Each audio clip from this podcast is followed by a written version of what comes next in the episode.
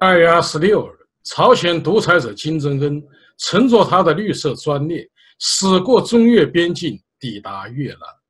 与此同时，川普总统也乘坐他的空军一号专机抵达河内。他们不远万里来到越南，目的就是要举行朝鲜半岛无核化谈判。为什么他们要选择河内？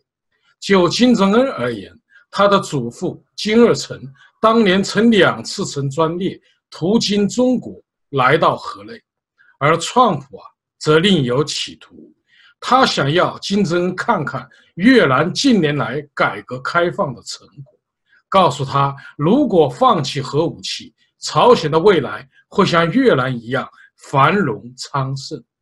所以，我们也可以说，老川普在色诱金正恩。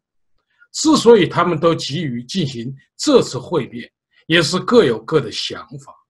川普需要通过朝鲜半岛无核化的战绩，为他的国内执政危机解围；金正恩需要缓解国际制裁的压力，发展经济，包括重启开城工业园区。重新开放金刚山旅游胜地，这两个项目每年能给朝鲜创造一亿五千万美元的外汇收入。朝鲜还希望签署结束朝鲜战争的和平宣言，让美军最终从韩国撤走。川普希望了解朝鲜核设施和弹道导弹设施设备和材料的库存清单。最终按照双方同意的程序，以一种能够核查的方式进行销毁。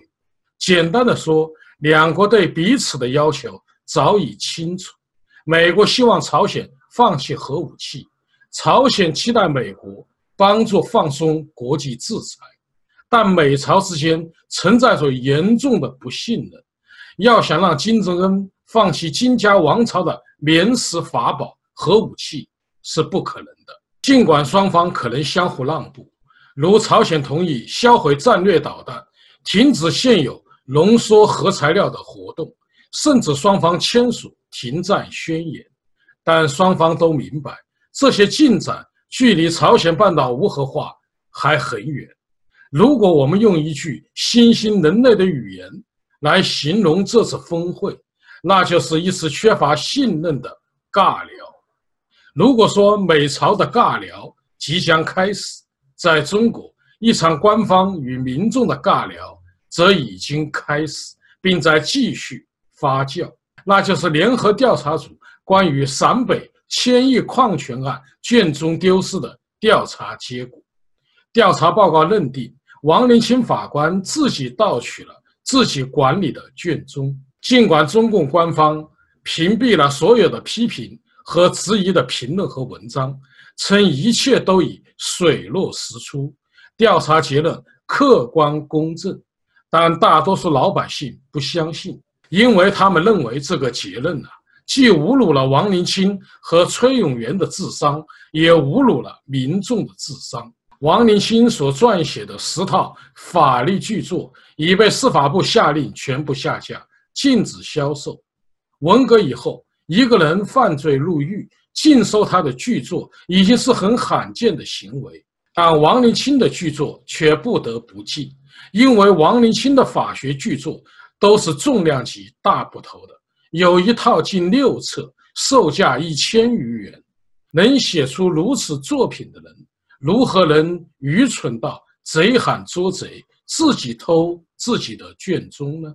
二十五日，网上流传出一篇王林清自己偷档案的精彩小小说，文章很精炼，就几十个字，说是王林清向领导汇报档案被偷了，领导不查不问，王林清向社会公开档案被偷了，大领导来查了，调查的结果是档案被王林清偷了，王林清说早知道是自己偷的。就不举报了。有人说这是典型的塔西佗陷阱。塔西佗陷阱来源于古罗马时代历史学家塔西佗所著的《塔西佗历史》一书。塔西佗在评价一位罗马皇帝时说：“一旦皇帝成了人们憎恶的对象，他所做的好事和坏事，就同样会引起人们对他的厌恶。之后啊，被中国学者引申为一种社会现象：只当政府部门或某一组织失去公信力时，无论说真话还是假话，做好事还是做坏事，都会被认为是说假话、做坏事。习近平在二零一四年到荷兰考察时，曾谈及塔西佗陷阱。他说：“当公权力失去公信力时，无论发表什么言论，无论做什么事，社会都会给予负面的评价。”他进而警告：“如果真的到了那一天，就会危及党的执政基础和执政地位。”调查报告所引发的普遍不信的，比塔西佗陷阱呢，其实严重的多。因为中共栽赃陷害已经到了无所顾忌的地步。时政评论人士夏小强指出，卷宗丢失案的剧情反转令人意外，同时也透露出中共高层最真实的现状。首先，中共司法系统黑幕重重，丑闻频发，崔永元和王林清的爆料和举报，一度让部分民众。再次点燃当局整治司法乱象的希望，但是中共官方的调查结果又一次让人们放弃了天真的幻想。而中共高层也知道这种调查结果出台对中共形象的杀伤力，但是如同癌细胞已经扩散到全身，对已经形成的遍布全国的这种中共自动自毁机制。中共高层已经完全无法控制。其次，王立清的电视认罪，也让人们看到中共宣传机器的无耻和堕落。未审判先定罪，中共此举严重违法，继续黑帮治国。一方面，媒体高喊依法治国；一方面，媒体自黑自毁党的形象。面对这种矛盾的状态，中共高层也已无能为力。十九大后，连续出现了让中南海陷入人民不信任困境的主要原因，就是中共的极权主义体制。中共体制本身已经成为中国走向未来的拦路虎，也成为习近平未来执政的最大障碍。中共体制扼杀了体制内所有官员正常思维。和正常为民服务的能力，断绝了化解社会危机的全部可能性。在中共这个以谎言和暴力为基础的运行体制下，只会不断的制造出新的危机和灾难。北大法学教授张千帆说得很明白，他指出，极权主义消灭一切诚实，消灭一切天赋，消灭一切自发力量。而以一群白痴、骗子、唯唯诺诺的小人取而代之，因为卑鄙无能是政治忠诚最可靠的保障。创普与金正恩的尬聊事关朝鲜半岛无核化进程，但总体来说，尬聊比不聊要好。毕竟，金正恩这个小流氓在新加坡第一次与川普尬聊后。没有再滥射导弹和核武器试炼了，但人民对于中共不信任的后果却严重的多。从表面上看，中共掌握了舆论的话语权和军队，人民敢怒不敢言，但不信任动摇了中共的统治根基。一个王朝是否将土崩瓦解、寿终正寝？我认为有两个关键点很重要：一是我不信你了。二是我不怕你了。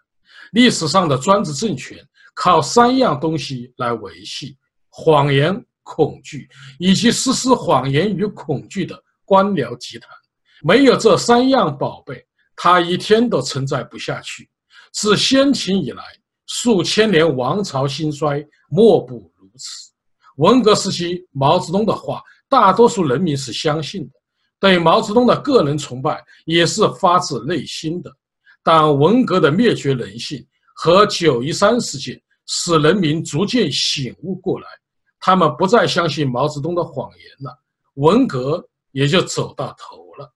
辛可先生说：“靠谎言维系的政权，类似建构在流沙上的大厦，看起来挺唬人，但经不起折腾便会土崩瓦解。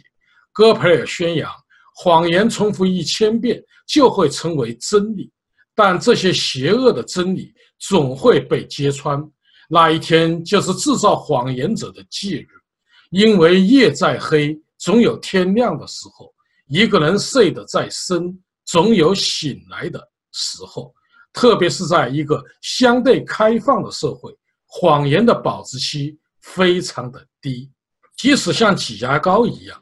真相终将大白于天下，麻醉药不会永远有效。话说西周的周幽王，为让人美人褒姒一笑，点燃了烽火台，戏弄诸侯。褒姒看了果然大笑，幽王很高兴，以后又多次点燃烽火，诸侯啊就不相信了，也渐渐不来救援了。后来犬戎攻破镐京，杀死了周幽王。曾经强大的西周从此飞灰烟灭。为了躲避眼下的那点破事，一次次愚弄天下人，结果就是自作孽不可活。栽赃王林清或许在习近平眼里是件小事，但人心尽失，物意滔滔。就算习近平真的能扛二百斤麦子，走十里山路不换肩，也于事无补了。好，各位观众朋友，今天的节目到此，感谢您的收看。